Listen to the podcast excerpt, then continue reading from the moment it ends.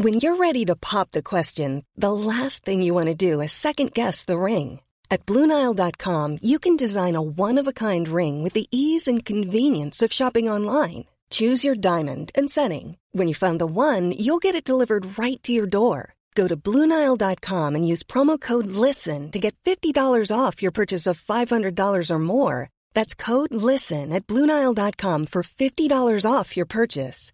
Bluenile.com code LISTEN. Even on a budget, quality is non negotiable. That's why Quince is the place to score high end essentials at 50 to 80% less than similar brands. Get your hands on buttery soft cashmere sweaters from just 60 bucks, Italian leather jackets, and so much more. And the best part about Quince, they exclusively partner with factories committed to safe, ethical, and responsible manufacturing. Elevate your style without the elevated price tag with Quince. Go to quince.com slash upgrade for free shipping and 365-day returns.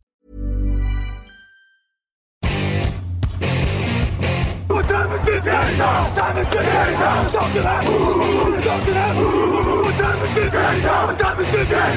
it? Bonjour à toutes et bonjour à tous. Mettez votre casque et chaussez vos crampons. On va parler draft. Et aujourd'hui, la pastille, attention, elle concerne vraiment une équipe incroyable, une équipe qui va évoluer dans la division de la mort, c'est-à-dire l'AFC West. Et cette équipe, c'est Just Win Baby. Ce sont les Raiders de Las Vegas. Et pour m'accompagner, évidemment, mon ami Victor Roulier. Salut Victor, ça va? Salut Jean-Michel. Bah, bonjour à toute la Raiders Nation qui, ne va pas avoir une draft euh, enthousiasmante euh, vu que votre premier choix est en 86. Mais euh, comme tu l'as dit, une belle année en perspective. Oui, surtout quand on voit l'intersaison. Alors c'est vrai qu'il n'y a pas de premier tour de draft, il n'y a pas de deuxième, mais c'est pour une bonne raison, c'est pour la bonne cause. Il y a le receveur Davante Adams qui est arrivé. Et ça, c'est vraiment pas rien.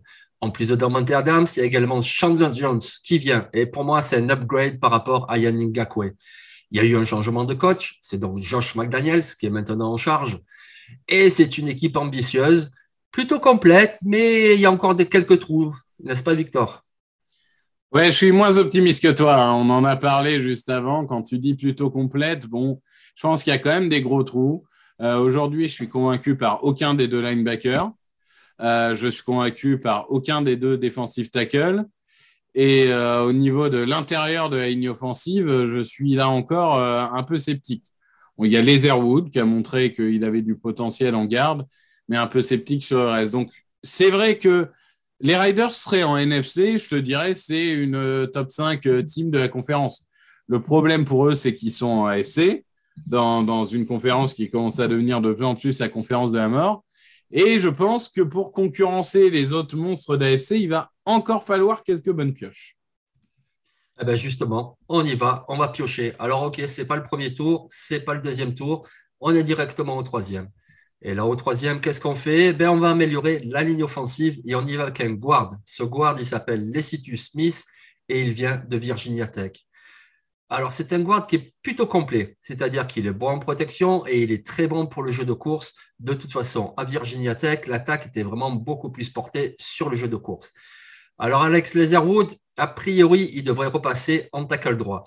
Donc, oui, ça fait un petit peu peur, mais bon, quand on voit ses qualités, ses défauts et son gabarit, a priori, c'est son poste. Donc, de toute façon, il va repasser tackle et on verra bien si ça fonctionne avec une saison sous la ceinture, il pourrait avoir progressé. C'est en tout cas ce qu'espère la Raiders Nation.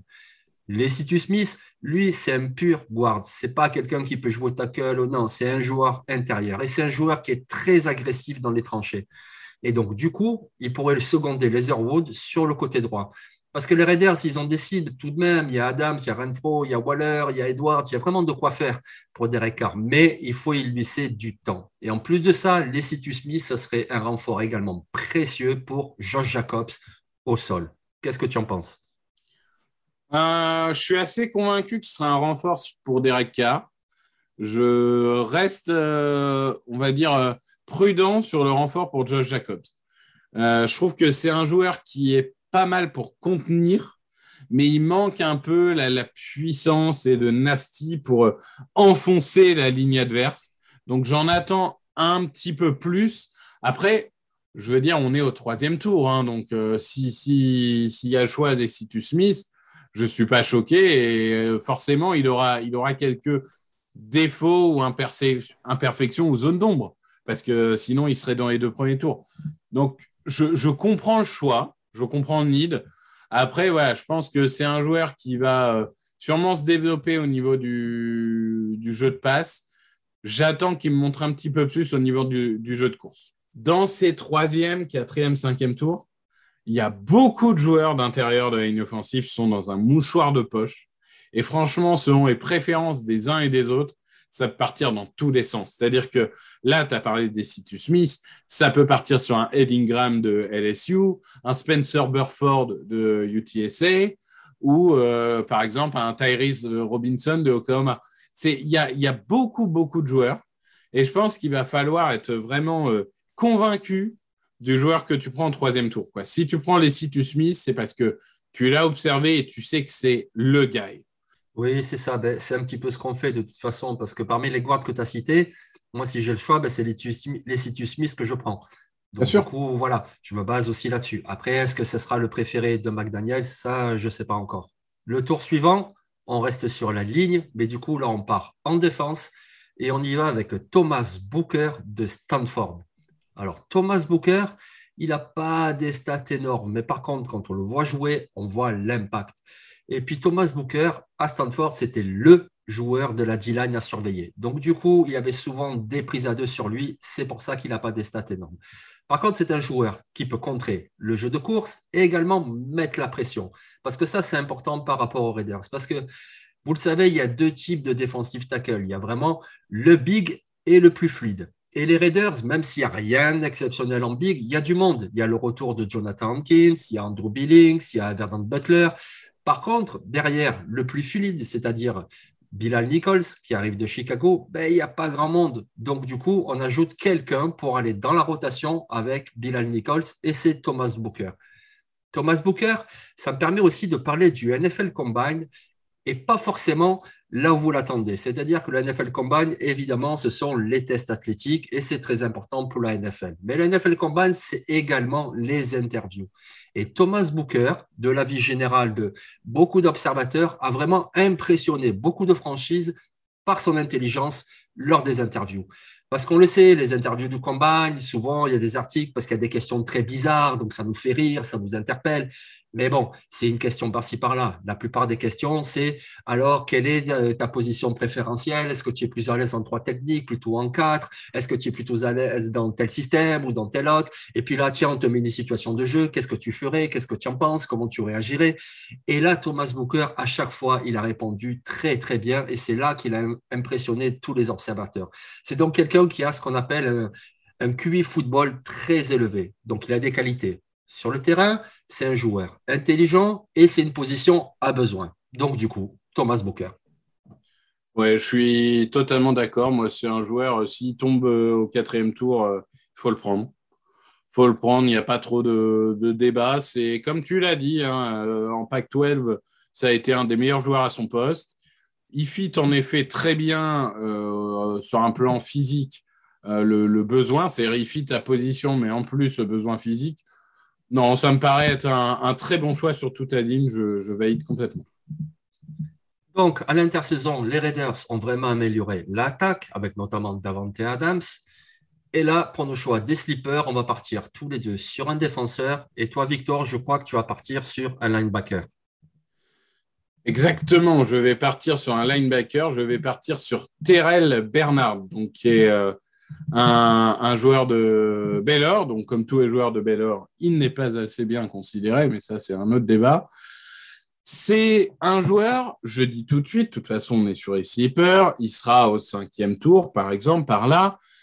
Je ne vais pas faire de Terrell Bernard un, titulaire de la première année. Hein. Je ne pense pas qu'il passe devant un Giant Brown, des choses comme ça.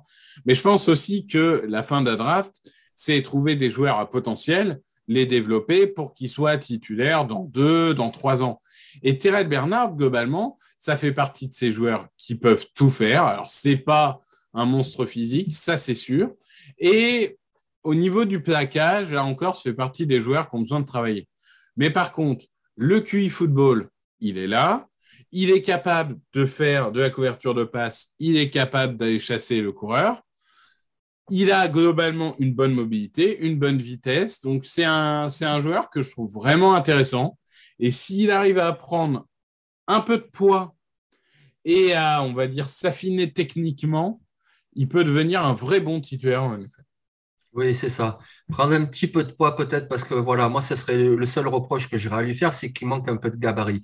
Mais attention, quand je dis reproche, on parle là de quoi? D'un choix du euh, fin du quatrième, cinquième tour, euh, et c'est quand même un très très bon joueur. Ça fait plusieurs années qu'on le voit avec Baylor. Le gars, il a vraiment lui aussi une grande intelligence de jeu. Et vu l'état de l'escouade, de linebacker, des Raiders, ça ferait vraiment pas de mal d'ajouter un Terrell Bernard derrière Perryman, derrière Giant Brown. Donc oui, moi je valide totalement ce choix. Moi, je vais rester en défense aussi avec mon slipper, mais je vais y aller sur une autre position, celle de cornerback. Et là aussi, on va y aller avec un pari, un vrai pari. Il s'appelle Jeline Armour Davis et il nous vient d'Alabama. Pourquoi c'est un pari? Ben Parce qu'il a été blessé en 2018. En 2019, il a surtout joué en équipe spéciale, puisque bon, en 2019, il y avait Patrick Certain, il y avait Josh Joby en starter, pareil pour 2020. Donc, en gros, il a vraiment une seule vraie saison en tant que titulaire. Surtout qu'à Alabama, il y a beaucoup de defensive back prometteurs, Malaki Moore, Brian Brown, on les verra à la draft l'année prochaine. Donc, du coup, il a vraiment obtenu le poste en 2021 et il a été bon. Il a été plutôt bon. On l'a vu au NFL Combine et d'un point de vue athlétique, il a été vraiment impressionnant. Donc, Jaline Armour Davis, c'était une recrue 4 étoiles, mais malheureusement, vu les blessures, vu la concurrence, il a pu faire qu'une seule véritable saison. Donc, du coup, c'est un petit peu une énigme. Mais quand on regarde, il a la taille, il a les qualités athlétiques, il a été recruté par l'Alabama et c'est jamais pour rien. Donc, du coup, oui, peut-être un choix du cinquième tour. Moi, je trouve que ce serait un bon pari pour les Raiders et encore plus à cette position de cornerback. Oui, oui, ça fait partie des joueurs, de toute façon, qu'on a en effet, euh, euh, j'ai envie de dire, euh, dans, les radars, parce que comme tu l'as dit, ça reste un joueur qui était très regardé à sa sortie de high school. Enfin, regardé, tout étant relatif par ailleurs, je veux dire, quand tu es recruté par Alabama, ça veut quand même dire quelque chose. C'est vrai que c'est un, c'est une trajectoire contrariée. Donc, euh, moi, je pense même que ça va le faire descendre beaucoup plus bas. Euh, tu vois, je pense qu'il va être septième ou undrafted. Mais dans l'idée, pour autant, je suis assez d'accord que ces types de joueurs, tu dis, OK, tout, tout s'est passé euh, contre toi en université. Tu n'as pas eu de bol. Tu n'as peut-être pas choisi non plus la meilleure université. Tu n'es peut-être pas mis dans la meilleure disposition, mais tu n'as aussi pas eu de bol physiquement. Et du coup, là, on va te donner ta chance. Donc, il, aura, il sera signé quelque part. Mais par contre, je pense qu'il sera vraiment en fin de draft. Euh, moi, je le vois quand même un petit peu plus haut que ça, parce qu'après la saison d'Alabama, je serais d'accord avec toi, parce que c'est quand même un pari, mais il y a eu la NFL Combine entre-temps. Et là, il était Oui, ça, peut, ça peut lui faire monter un tour, hein, je suis totalement d'accord. De toute façon, à, ces endroits-là, cinquième, sixième, septième tour, c'est des, plutôt des, des, des feats au niveau du schéma, euh, c'est plutôt des préférences personnelles qu'une vraie hiérarchie. Hein. On arrive à un moment où ah bah j'ai bien aimé mon interview avec toi, je pense que tu es, bon dans le schéma, bah go. En plus, on sait très bien que Bill Belichick et Nick Saban sont amis, donc je ne doute pas que Josh McDaniels connaît aussi Nick Saban, donc du coup, ils pourraient très bien discuter ensemble. Qu'est-ce que tu en penses, ce joueur? Pourquoi il n'a pas réussi? Qu'est-ce qui s'est passé? Quel est son potentiel? Donc ouais, moi je verrais bien ce pic-là avec les Raiders. Bon, ben voilà, du coup, pour la meilleure équipe de NFL, on a fait aujourd'hui un scénario sans premier tour, sans second tour, mais du coup, ça me paraît quand même pas mal. C'est le guard Lecitus Smith, c'est le defensive lineman Thomas Booker, et puis deux propositions pour les sleepers, c'est le linebacker Terrell Bernard ou le cornerback Jadine Armour Davis. Eh bien, merci Victor. Merci Jean-Michel, merci à tous. Et Just Win Baby, Prenez soin de vous. On se retrouve demain pour une nouvelle pastille et demain également pour de nouvelles fiches draft. Bye. Actu, analyse, résultat, toute l'actu de la NFL, c'est sur touchdownactu.com.